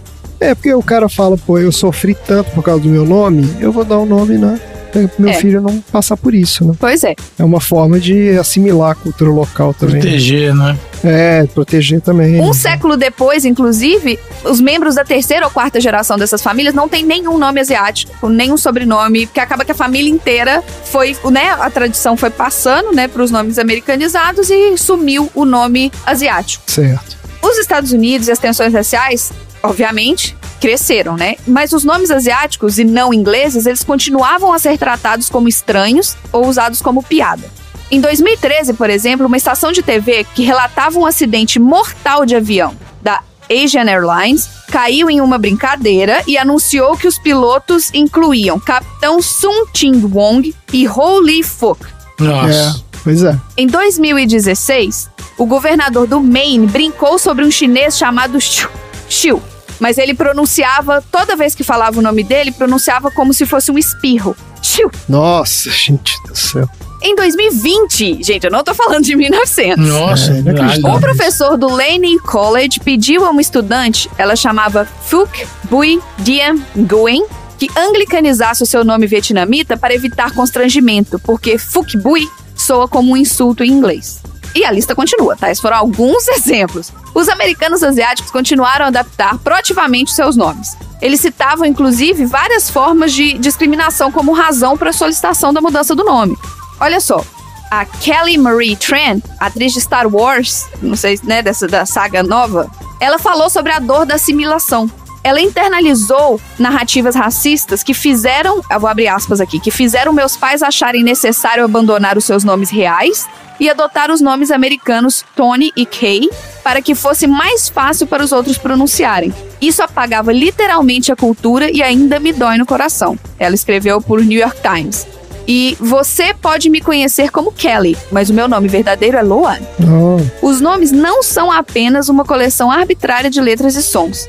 Para os americanos asiáticos, elas muitas vezes fazem malabarismos com vários idiomas, culturas e ciclos socioétnicos. Um nome pode abranger vários elementos de identidade. Um exemplo, um romancista bengali, o Tanai, ele é proprietário de uma marca de beleza de fragrância e ele nasceu com o nome de Tanwi Nandini Islam. Os seus pais que migraram de Bangladesh para os Estados Unidos, eles escolheram cuidadosamente o seu nome de nascimento, Tanwi. Ele tem vários significados em sânscrito. Um dos significados é uma folha de grama. Nandini significa filho e é outro nome para o deus Durga. E Islam, que é o último nome, também reflete a origem muçulmana da sua família, mas significa paz. Já Tanai, o nome que ele usa hoje, é a combinação das duas primeiras letras dos três nomes. Ah. Ter um nome que contenha todos esses significados culturais é muito poderoso. Eu sou todas essas coisas. Eu sou desde o que os meus ancestrais eram até onde eu estou agora. Mas durante toda a infância, ninguém conseguia dizer Tanwi. E eu nem sei se eu tô dizendo certo, tá, gente? É porque tem uma trema no i. E também ninguém se esforçava para aprender, ele dizia. Tanaí se lembrava que os professores diziam seu nome em voz alta e ainda falava que Tanwi era muito difícil de pronunciar, então ele ia trocar para Tony. Nesse ano eu fui Tony durante todo o ano. Eu detestei, esse não era o meu nome. Lembro-me de passar um ano muito infeliz. Me senti incompreendido, equivocado, porque parecia um nome, na minha cultura, é um nome de menina. A pessoa perde identidade, né? É. Arruinar acidentalmente o nome de alguém na apresentação pode ser um erro inocente, mas descartar deliberadamente o nome deles como sendo muito estranho ou complicado até de tentar, como o professor fez, envia mensagem de que você não importa, que você não pertence. Teve uma pesquisa em 2018 com estudantes chineses nos Estados Unidos que descobriu que a adoção de um nome anglo deve estar associada a níveis mais baixos de autoestima, o que previa níveis mais baixos de saúde e de bem-estar. No entanto, esse estudo alertou que podia ser um caso de correlação e não de causalidade. Por exemplo, as pessoas que já têm autoestima mais alta podem ser mais relutantes em mudar seus nomes e são menos influenciadas pelo estigma e tudo mais. Já uma outra pesquisa com estudantes de minorias étnicas, realizada pela Universidade da Califórnia em 2012, concluiu que muitos estudantes de cor encontraram desrespeito cultural em sua educação infantil com relação aos seus nomes. Quando uma criança vai para a escola e o seu nome é pronunciado incorretamente ou é alterado, isso nega o pensamento, o cuidado e o significado do nome e, portanto, nega a identidade da criança. Não sei se vocês conhecem um comediante, ele tá no Netflix, o Hassan Minaj. Não. O programa dele é animal. Sinto muita saudade É, do o programa, programa dele. dele é animal. Como é que chama? É Patriot Act. O Hassan Minaj, ele é fantástico, ele tem um programa da Netflix que ele é comediante, ele é produtor e ele chamou de hipocrisia angocentrada quando ele tava no, Ellen- no show da Ellen DeGeneres, que ele corrigiu a Ellen quando a Ellen tava falando o nome dele, que a Ellen falou o nome dele errado. Ele falou: Olha, quando eu comecei a fazer comédia, as pessoas começavam a falar: Ah, você devia mudar de nome. Ele explicou: Olha aqui, eu não vou mudar meu nome. Se você consegue pronunciar Ansel Egort, você consegue pronunciar Hassan Minaj. O que, que é Ansel Egort? Você não conhece o Ansel Egort? Não. Também não. Nem eu, peraí, deixa eu ver quem, quem que é. Ninguém conhece. é um ator, cantor e DJ americano. O stand-up dele na, na Netflix é bem engraçado. É, ele é foda. Vou assistir. Mas existe uma mudança gradual que está acontecendo. Porque olha só, o número de pessoas adotando novos nomes caiu no final do século XX. Naquela mesmo estudo, né, da historiadora da USIS. Ela falou que isso se deveu em parte ao surgimento de sistemas automatizados, como aqueles usados para registrar a carteira de motorista. Então você não precisa ir numa pessoa e ficar soletrando o seu nome para que seu documento saia certo. A pressão social para americanizar o nome diminuiu à medida que mais americanos adotaram o pluralismo cultural e as visões multiculturais. Vemos essa mudança cultural na forma com que as pessoas respondem casos de discriminação ou xenofobia. Coisas que antes passavam despercebidas agora estão sendo denunciadas em voz alta e publicamente. Olha só, teve uma professora do Laney College que pediu para uma estudante vietnamita que anglicizasse o seu nome também. E aí, meu filho, a faculdade, os colegas inteiros foram em cima da mulher. Ela foi colocada, inclusive, em licença administrativa por causa disso. Em março, os tiroteios no, em Atlanta, que mataram oito pessoas e seis eram mulheres asiáticas, reacenderam essas conversas em março de 2021, tá, gente? Ou 2020, não sei. Olha só, depois que vários meios de comunicação, em vez de elas botarem o nome certo e completo das mulheres que morreram, elas botaram versões resumidas ou imprecisas dos nomes das vítimas. E as vítimas eram asiáticas americanas e os ameri- asiáticos americanos ficaram furiosos. Eles estavam em luto. Eles foram online e falaram sobre o tratamento racista dos seus nomes em meio a uma onda de violência, inclusive anti-asiática e crimes de ódio por causa da pandemia. Alguns países asiáticos tornaram-se grandes atores políticos e econômicos na última- nas últimas décadas e também exerceram influência na forma de soft power. Bollywood, K-pop, os animes, outros aspectos da cultura pop asiática, por exemplo, ganharam legiões de fãs em todo o mundo. E aí eu trouxe aqui alguns exemplos, né, de famosos asiáticos que americanizaram os nomes deles quando eles vieram pra cá. Vocês lembram do moço que chamava Bruce Lee? Hum, O nome de nascimento dele é Yi Jun-fang. O nome dele significa ativo próspero e ele é conhecido na Ásia pelo seu nome de tela Li Jiaolong, pequeno dragão. Uma notinha básica final aqui sobre os nomes ortogra sobre os nomes chineses. Quando eles são traduzidos, se você vê uma pessoa que o sobrenome é Li, L-E-E, ou que o sobrenome é Li, L-I, esse é o mesmo sobrenome. Só que ele foi registrado de formas diferentes em dois lugares diferentes. Ah, pro cara conseguir ler. é, o sobrenome é o mesmo, então. Porque Não tem hora que a pessoa vai ler Li, tem lugares que você leu L-E-E como Li, e tem lugares que você leu L-I como Lai. Ah, lá, não, não, vai não. Assim como Zhao, Z-H-A-O, e Shao, C-H-A-O. É o mesmo. A mesma figura, Ideograma. né? É o mesmo ideograma, obrigada. É o mesmo ideograma. Entre as gerações mais jovens, as crianças nascidas nos Estados Unidos, elas tendem a ter um nome ocidental, mas elas são seguidas por um nome do meio asiático e o sobrenome asiático em homenagem à sua herança. Então eles vão ter um nome que é deles, mas eles também vão carregar a herança asiática. Eu, tem vários exemplos aqui, e assim, é, é uma história triste, né? Se você for pensar que as pessoas tiveram que fazer isso, obviamente, por causa de preconceito, por causa de discriminação, sobrevivência, porque as pessoas não se davam ao trabalho de perguntar o nome, etc. Mas surpreende alguém? Ah, zero pessoas. Estados Unidos? é, e esse é meu assunto aleatório. Eu tava lembrando aqui que quando eu tava fazendo a minha pesquisa, eu, eu tive que pesquisar como é que fala o nome do cara aqui, viu? Do Steve Young. Porque ele mesmo, numa entrevista, ele fala que ninguém fala o nome dele certo. O pessoal fala Yun. Hum. Escreve I-E-U-N. E, o, e ele fala que o jeito certo de falar é Young. Hum. Jamais saberia, né? Lendo realmente é difícil. É. Pois é. Mas com a internet agora, é uns 5 segundos de pesquisa, você descobre as coisas. Exato, é um pouquinhozinhozinho de esforço. É, É. é, exatamente. É, literalmente 15 segundos pra você fazer essa pesquisa e achar o jeito certo de falar. Pois é, é só querer. É o famoso só querer. Claro, exatamente, isso aí. Então vamos lá, quais são os aprendizados aí da semana? Eu aprendi que onomástica é o estudo dos nomes próprios. Isso. Eu aprendi que o nosso querido Roupa Nova tem relações com o nosso outro querido Júlio Massadas. Que? Não é Júlio, não, acho que é o Paulo- outro, né? Ah, Paulo Massadas. Michael É. Sullivan e Massadas. Sullivan, e. Massadas, lembrei. Isso aí. Isso aí. Eu aprendi que eu vou pra São Paulo assistir show de banda de K-pop de graça, que vai ser aniversário dos coreanos em São Paulo. É isso aí. E eu aprendi que a música do Ayrton Senna, quem fez foi o Roupa Nova. Essa foi Ele não inacreditável. fez, ele não gravado. Ele fez. fez, ele gravou, fez, ele Marina, gravou. Marina É verdade. sai de si quando isso acontece. Marina tá na defensão do direito autoral do cara. Tá bom, eles gravaram. Então é isso. Chega por hoje. Fala tchau, gente. Tchau.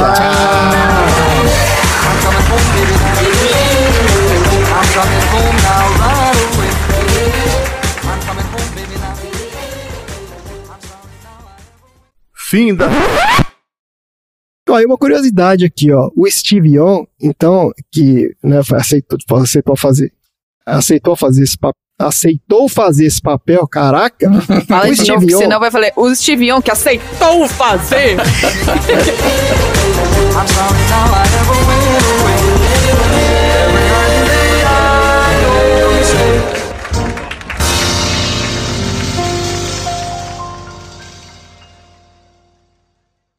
Fim da sessão.